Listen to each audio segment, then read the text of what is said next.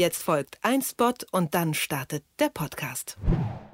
Als Buchfan möchte man am liebsten noch so viel mehr lesen und verinnerlichen. Oft fehlt aber einfach die Zeit. Dafür gibt's jetzt die App Blinkist. Blinkist fasst Sachbücher zusammen und stellt sie zum Durchlesen oder Anhören bereit. In etwa 15 Minuten bekommt man alle wichtigen Infos aus dem Buch seiner Wahl. Blinkist stellt aber über 4000 Titel aus mehr als 25 Kategorien bereit. Außerdem kommen jeden Monat circa 40 neue Titel dazu. Und wenn es doch mal ein bisschen mehr Information sein soll, dann stehen die Hörbücher auch in voller Länge zur Verfügung. Für alle Hörer von Ist das gerecht gibt es aktuell 25% Rabatt auf das Jahresabo Blinkist Premium. Natürlich könnt ihr die App vorher sieben Tage lang mit allen Funktionen testen. Schaut einfach mal auf blinkist.de slash ist das gerecht vorbei. B-L-I-N-K-I-S-T.de slash ist das gerecht.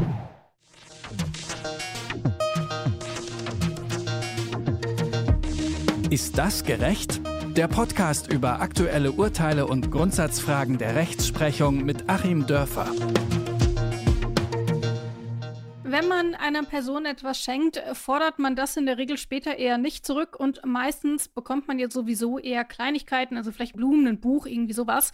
Aber was eigentlich, wenn mal was richtig Großes dabei ist? 15.000 Euro, ein Auto oder darf es vielleicht auch ein Schloss sein? Darum geht's heute. Mein Name ist Revia Stotz und ich begrüße natürlich nicht nur euch da draußen, sondern auch Rechtsanwalt Achim Dörfer. Ich sage Hallo Achim und Grüße nach Göttingen. Hallo Rabea und Grüße nach Leipzig. Achim ist eher selten, aber passiert schon mal eben auch, ähm, wie jetzt zum Beispiel in Hannover einfach mal ein Schloss geschenkt bekommen. Ernst August, Prinz von Hannover, hatte seinem Sohn Ernst August, Erbprinz von Hannover, unter anderem ähm, auch das Schloss Marienburg geschenkt. Ähm, dieser wollte es für einen symbolischen Euro dann ans Land Niedersachsen weiterverkaufen, weil die Renovierung so teuer war, ähm, aber eben dringend notwendig. Und jetzt fordert der Vater das Schloss eben zurück und hat deswegen Klage eingereicht. Zum konkreten Fall gleich mehr, aber zunächst zunächst mal will ich wissen, Achim, wenn du mir jetzt ein Buch über Strafrecht schenkst, damit ich mich hier für unseren Podcast ein bisschen besser vorbereiten kann, ist das denn dann schon eine Schenkung, wie wir sie auch im bürgerlichen Gesetzbuch drinstehen haben? Ich glaube, Paragraph 516 müsste das sein. Ähm, oder äh, geht es da wirklich eher um diese größeren Sachen? Nee, das geht auch schon um die kleinen Sachen. Das ist ja oft ganz wichtig. Mhm. Gibt ja auch die eine oder andere Freundschaft, die über sowas schon zerbrochen ist, weil ähm, meinetwegen die Einladung zum Abendessen, die dann vielleicht doch sehr teuer war, weil da ganz viele Leute waren, äh, wurde nur von einem übernommen und der ging nun davon aus, man würde sich das mit einer zweiten Person teilen. Die zweite Person ging aber davon aus, das Essen sei geschenkt. Mhm.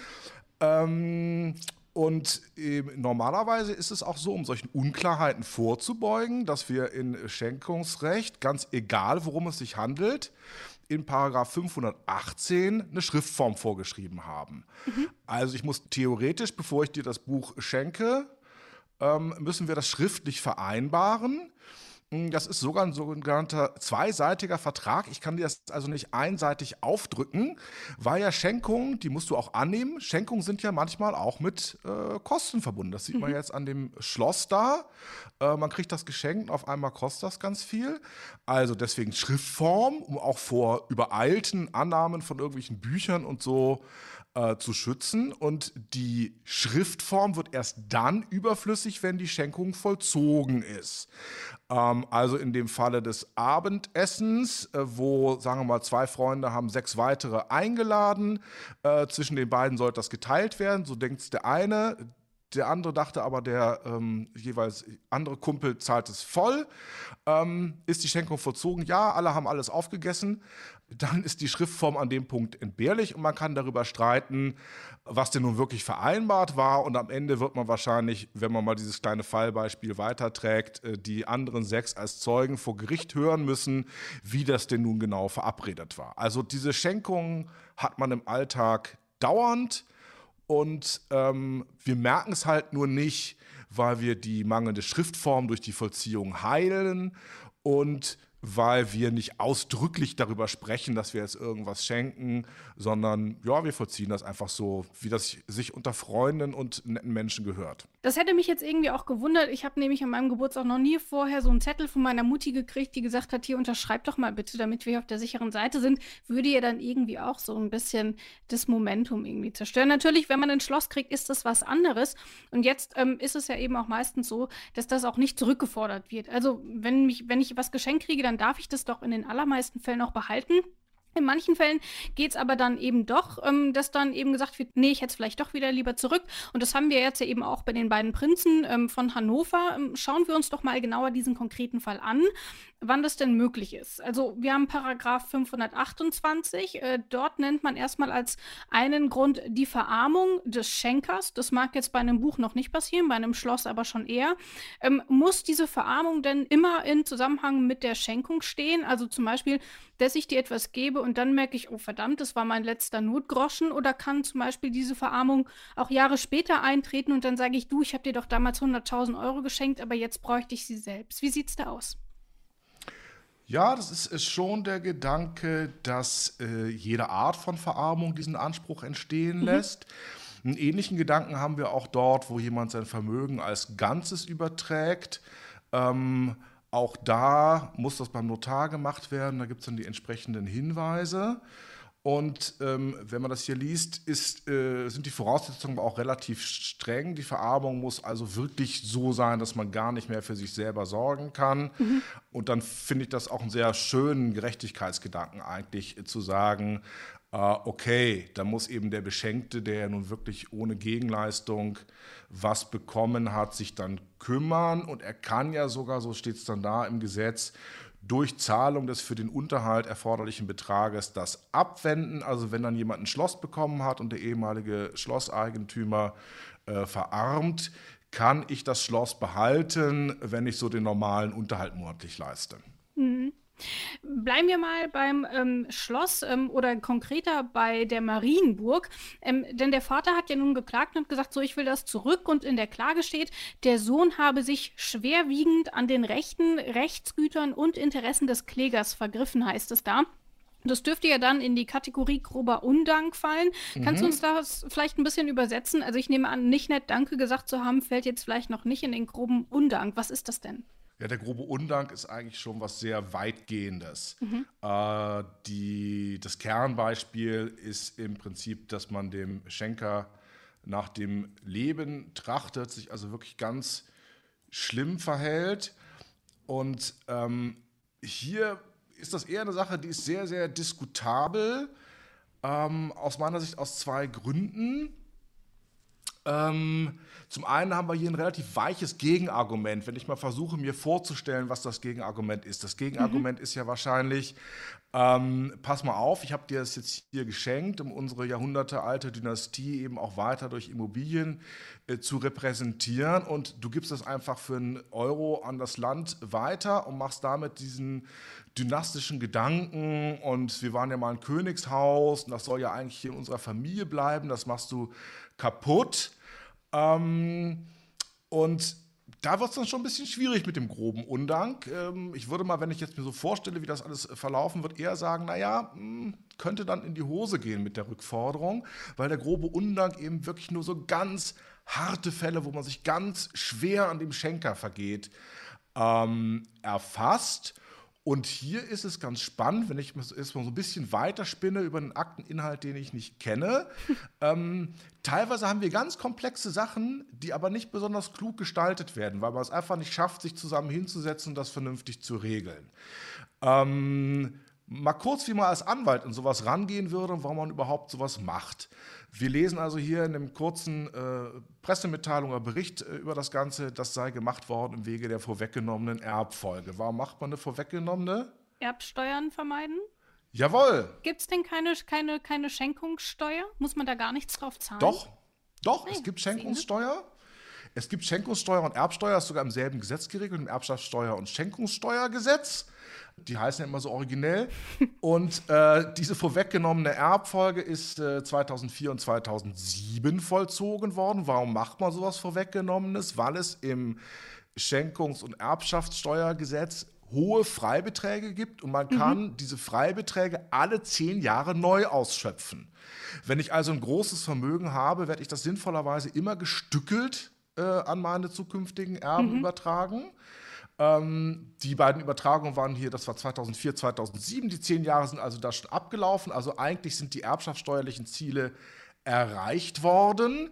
Und dann wollte man eben noch was anderes damit erreichen. Ähm, nämlich, wie sich jetzt herausstellt, hatte offensichtlich der Schenker ja noch ganz andere Vorstellungen. Normalerweise hätte man die ja doch sinnvollerweise dann in den Schenkungsvertrag reingeschrieben als, äh, als Auflage. Auch das äh, erlaubt das Schenkungsrecht, mhm. dass ich Auflagen mache. Ich kann also schenken und sagen, ja, du kriegst das aber nur geschenkt, wenn du damit das und das machst. Ich schenke dir ein schönes Auto, aber du musst ähm, einmal die Woche musst du die Oma zum Supermarkt damit fahren. Aber ist das nicht auch irgendwie so ein Stück weit Gegenleistung, die ja eigentlich bei so einer Schenkung nicht stattfinden darf? Genau, sehr gut. Ähm, ich bin echt ähm, baff, genau die richtige Frage wiederum. ist das nicht so eine Art Gegenleistung? So, und je weiter wir das jetzt ausgestalten, umso mehr rutschen wir da in so eine Art Gegenleistung rein. Und äh, nach dem Schenkungssteuerrecht äh, ist es aber so, dass ich diese Freibeträge nur nutzen kann, wenn eine wirklich vollständige wirtschaftliche Übertragung stattfindet. Das heißt, alles, ähm, was diese vollständige und, und unwiderrufliche wirtschaftliche Übertragung ähm, hindert, äh, birgt ein Risiko eines, so heißt es dann immer schön, Steuerschadens in sich. Ja, also mhm. das Finanzamt kann dann nachher kommen und kann sagen, ihr habt da so viele Bedingungen reingeschrieben und der Schenker durfte das selber noch weiter nutzen und so. Das war doch gar nicht beabsichtigt, das wirklich freigiebig äh, dem Beschenkten zuzuwenden, sondern ihr wolltet hier einfach nur Steuern sparen, habt in Wirklichkeit einen ganz anderen Vertrag gemacht, so eine Art Kaufvertrag und habt dann nur aus Steuerspargründen Schenkungsvertrag äh, draufgeschrieben. So, und deswegen scheint es so zu sein, dass man das hier nicht richtig geregelt hat. Und jetzt äh, versucht der Schenker da irgendwie über den groben Undank ranzukommen bei einer Sache, die er eigentlich über eine Auflage natürlich ganz klar hätte regeln können. Das ist ja keine besonders exotische Auflage. Mhm. Zum Beispiel zu sagen, wenn wir mal vermuten, es sei so gewesen, äh, ich schenke dir das. Muss aber bei dir bleiben. Das muss aber bei dir bleiben und das, oder das muss in der Linie bleiben. Du darfst das dann immer nur an den ältesten Sohn mhm. oder die jüngste Tochter weiter vererben, ähm, aber auf keinen Fall natürlich diesen bösen äh, demokratischen Staat äh, geben, ne, der ja die Monarchie abgeschafft hat und so. Geht überhaupt nicht. Ja, hätte man so reinschreiben können, hat man nicht. Und schon gar nicht für einen Euro. Du hast halt schon ganz schön ausgeholt. Ähm, ich will aber trotzdem noch mal so ein bisschen auf die Kernfrage dieses groben Undanks zurückgehen. Also wir haben da ja so eine objektive Ebene, aber gleichzeitig eben auch, wie wir sie ja hier in dem Fall ganz gut erkennen können, so eine subjektive Ebene. Also objektiv bedeutet in dem Fall eine schwere Verfehlung des Beschenkten. Du sagst schon, bist du dir nicht so sicher, ob das hier ähm, erkennbar ist. Und subjektiv ist ja aber eben auch, ähm, dass man eben eine gewisse Form der Dankbarkeit oder eben Nutzung erwartet, ohne dass man sie festgeschrieben hat. Spielt denn diese subjektive ähm, Position dann überhaupt eine Rolle, wenn es um diesen groben Undank geht? Oder ist es dann, wie du eben schon so ein bisschen ähm, angerissen hast, dann hätte man es halt festschreiben müssen? Ja, äh, du hast recht, man muss das so lesen, ähm, dass der grobe Undank quasi nicht nur an objektiven Kriterien festzumachen ist. Mhm.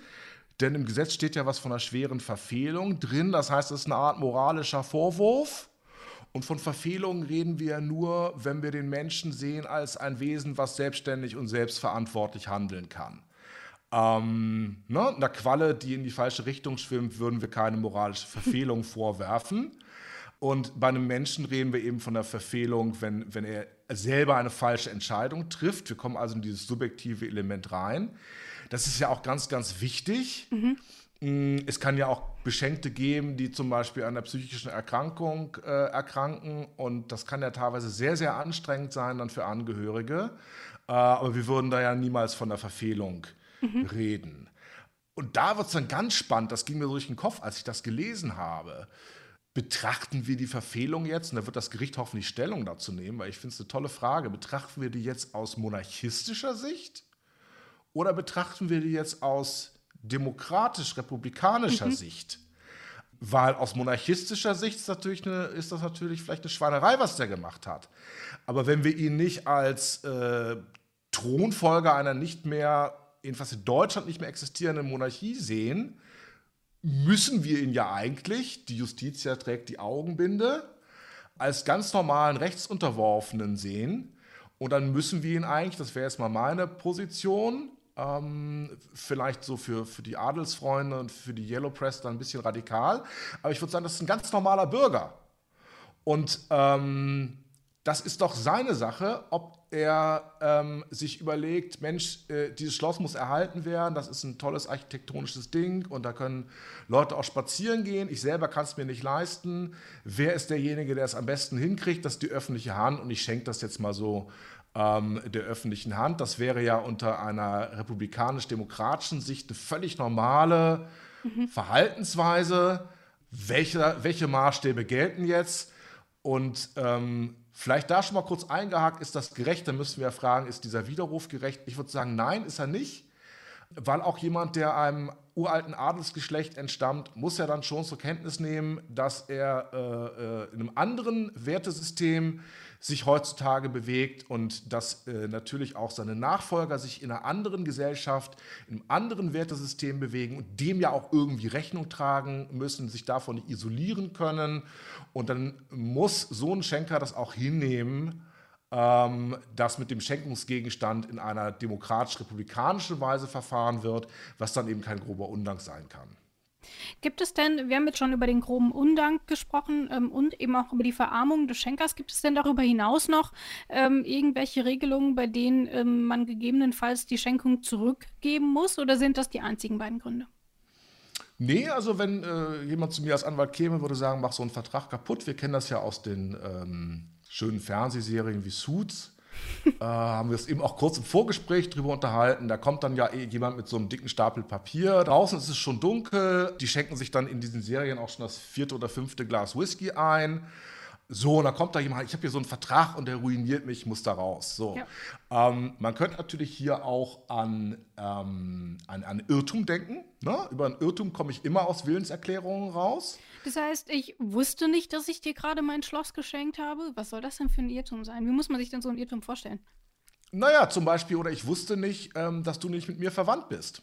Ah, Vielleicht stellt okay. sich ja nachher raus, äh, dein Papa ist äh, der ähm, Reitpeitschenpfleger gewesen und, äh, und nicht ich. Äh, das wäre durchaus eine Sache, wo man drüber äh, nachdenken könnte. Ich glaube, wir hatten das auch schon mal im Familienrecht. Mhm. Äh, ich komme sogar aus einer, aus einer Ehe, komme ich über so einen Irrtum durchaus auch raus. Ähm, so, also entweder über so ein Irrtum oder ich komme eventuell auch über eine arglistige Täuschung raus. Es kann ja auch sein, hm, dass der Schenker jetzt tatsächlich Papiere präsentieren kann im Vorfeld, mhm. Wo der Beschenkte sagt, du äh, Papa, wenn du mir das gibst, ich werde das hier noch mindestens 500 Jahre in der Familie halten und wir haben uns da erst neulich drüber unterhalten. Ähm, ja, also auf keinen Fall wird das hier jemals äh, zugänglich gemacht dem Staat und so und ähm, hat ihm da vielleicht alle möglichen Sachen nebenher versprochen, die aber nicht Eingang in die schriftliche Schenkungsvereinbarung genommen haben. Ähm, dann könnte man auch sagen, okay, hier gab es eine arglistige Täuschung, ich fechte darüber die Willenserklärung an, mhm. gibt es Fristen und so. Ähm, aber über sowas kann man immer nachdenken. Also über Willensmängel, entweder bei einem selber, dann dürfen das aber nicht nur sogenannte Motivirrtümer sein. Also ich muss mich schon über im Kern etwas Wichtiges geirrt haben und nicht nur die Zwecke, die ich damit verfolge. Mhm. Oder ich bin getäuscht worden, komme ich auch raus. Und wie ist das denn jetzt? Gehen wir jetzt mal davon aus, okay, es wird gesagt, gut, du musst das zurückgeben. So, es gab jetzt ähm, einer der Gründe, die wir jetzt genannt haben. Ähm, nehmen wir doch jetzt einfach mal die Verarmung des Schenkers oder der Schenkerin und dann sagst du, nee, okay, ich brauche jetzt die 15.000 zurück und ich sage, ja, habe ich aber schon ausgegeben. Was mache ich denn dann? Wie, also das, ich kann das, ich habe ja dann nicht plötzlich noch woanders 15.000 Euro rumliegen in der Regel. Ähm, wie wird denn damit umgegangen, wenn ich so eine Schenkung einfach nicht zurückgeben kann? Oder wenn es der Schokoladenhase ist und ich habe den schon gegessen? Was mache ich dann? Ja, jetzt fragst du eben nochmal nach dem Sachverhalt, dass der Schenker verarmt ist und der Beschenkte ähm, eventuell was rausgeben muss. Und ganz richtig wirfst du auch hier wieder so ein zentrales Problem auf. Was ist denn, wenn ich das nicht mehr habe? Und da haben wir im Gesetz, das ist der Paragraph 528 BGB, eine ähm, Verweisung auf die Vorschriften für die ungerechtfertigte Bereicherung. So, das mhm. heißt, auch da äh, habe ich was bekommen. Zum Beispiel hat ähm, die Bank mir auf meinem Konto was gut geschrieben, was gar nicht meins ist. Und jetzt haben wir in der ungerechtfertigten Bereicherung, die dann so auch für die Rückforderung wegen Verarmung gilt, den Gedanken der Entreicherung. Genau, mhm. wonach du fragst. Was ist, wenn ich das nicht mehr habe? Äh, oder wenn es nicht jedenfalls in anderer Form in meinem Vermögen noch verkörpert ist. Mhm. Mm, deswegen Zum Beispiel, weil ich ein Auto davon gekauft habe. Mm, schon kein gutes Beispiel, dann okay. ist ja das Auto noch da.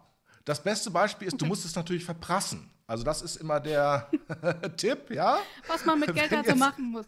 Raushauen. Ja, genau, raushauen. So, wenn es aus Versehen 1000 Euro auf deinem Konto gut geschrieben werden und du bist da auch nicht böswillig, äh, gibt es keine Pflicht, dass du hier aufklären musst, gibt es nicht. So, ähm, und dann solltest du das Ganze aber nicht auf ein Sparkonto einzahlen oder davon Goldbarren kaufen, weil dann ist das Vermögen ja noch vorhanden, bist du nicht entreichert, mhm. äh, sondern du musst es unbedingt sofort verprassen. Und dann bist du entreichert und es kann nicht mehr zurückgefordert werden. Also auch hier wäre das so, meinetwegen Schenkung, 100.000 Euro, mhm. zwei Jahre später verarmt der Schenker. Wenn die 100.000 Euro noch auf dem Konto sind, muss ich sie entweder zurückgeben oder davon den Unterhalt leisten. Wenn ich von den 100.000 äh, mir ein Haus gekauft habe, habe dadurch irgendwelche Aufwendungen erspart, ist es in meinem Vermögen ja auch noch vorhanden ähm, äh, dann wird es auch gelten, vielleicht mit irgendwelchen rechnerischen Abstrichen. Wenn ich es allerdings verballert habe, mh, hm, sagte mir in den 80er Jahren mal so ein Maserati-Händler in München, ja, von diesem neuen Modell, die ersten äh, drei sind gleich mit Totalschaden zu uns zurückgekommen, weil die Leute mit der Leistung nicht umgehen mhm. konnten. Du kaufst dir also ein schnelles Auto und fährst es gleich an den nächsten Baum. Ähm, dann bist du raus aus der Rückforderung wegen Verarmung. Was würdest du denn aber insgesamt dann für solche Schenkungen empfehlen? Also wie gesagt, wir reden jetzt nicht hier vom Geburtstagsgeschenk, sondern halt wirklich von solchen großen Schenkungen, wie du eben gesagt hast, 100.000 Euro, ein Schloss, was man halt so alles verschenkt. Ähm, was würdest du denn dann insgesamt da empfehlen? Auf jeden Fall immer Schriftform und vorher schon darüber sprechen, unter welchen Bedingungen diese Schenkung stattfinden soll. Noch irgendwas? Ja, noch zwei, drei Sachen, mal ganz praktisch. Äh, bitte, bitte nicht von der Steuersparseite rangehen, mhm. sondern von dem rangehen, was man wirklich möchte. Na, Leute machen ja hier, das ist ja ein ganz typisches Beispiel, hier will man Steuern sparen im Wege der vorweggenommenen Erbfolge. Und was passiert? 15 Jahre später gibt es riesigen Stress, über den vielleicht die ganze Familie auseinanderbrechen kann. Mhm. Da hat man sich ja auch nicht mit weitergeholfen. Dann, ähm, wenn man wirklich äh, Steuerfragen zu regeln hat, ähm, dann auch die entsprechenden Experten zu Rate ziehen. Mm, das kann schon mal der Fall sein, auch bei noch einigermaßen handelsüblichen Summen, weil der Notar, der so einen Schenkungsvertrag dann aufsetzen würde, gerade wenn es mit Immobilien zum Beispiel zu tun hat, wo man dann Wohnungsrecht drin haben möchte und so, mhm. der kennt sich mit den steuerlichen Folgen nicht aus. Gerade relevant wird das, wenn die Personen, zwischen denen das passiert, nicht verheiratet sind. Ich hatte mal einen Mandanten, da hat der Partner seiner Partnerin das Haus geschenkt und der Notar ähm, schickte dann den Vertragsentwurf zum Finanzamt, fragte, ob man das so machen kann. Das Finanzamt sagte, jawohl, das kann man so machen. Äh, klar, weil es 120.000 Euro Steuern auslöst, aber man kann das dann auch so gestalten, dass es für 0 Euro Steuern geht. So kann man es nämlich auch machen. Ähm, also sozusagen nicht an Beratern sparen, aber wirklich über die echte Motivation nachdenken. Nicht über Steuern sparen und so ein Kram nachdenken, sondern was, man, was will man wirklich damit erreichen? Ähm, was ist die menschliche Motivation? Das sollte dann doch bei allem noch im Mittelpunkt stehen. Und wenn man halt Bedingungen bei sowas haben möchte, dann sollte man ganz offen auch darüber reden äh, mit dem Beschenkten. Dann sollte man das auch reinschreiben, auch wenn das so ein bisschen Steuern kostet da haben wir also unsere Tipps. Ähm, falls ihr ein Schloss geschenkt bekommt, äh, dann achtet immer darauf, dass ihr das, was Achim euch gerade gesagt hat, auch unbedingt befolgt. Dann kann eigentlich nichts schief gehen. Und dann müsst ihr es auch am Ende nicht zurückgeben. Das war's für heute. Vielen Dank, Achim, für die schöne Folge. Ich danke dir, Rabea. Ja, ich glaube, ich, ich sage jetzt tschüss. nichts mehr. Ja, und tschüss.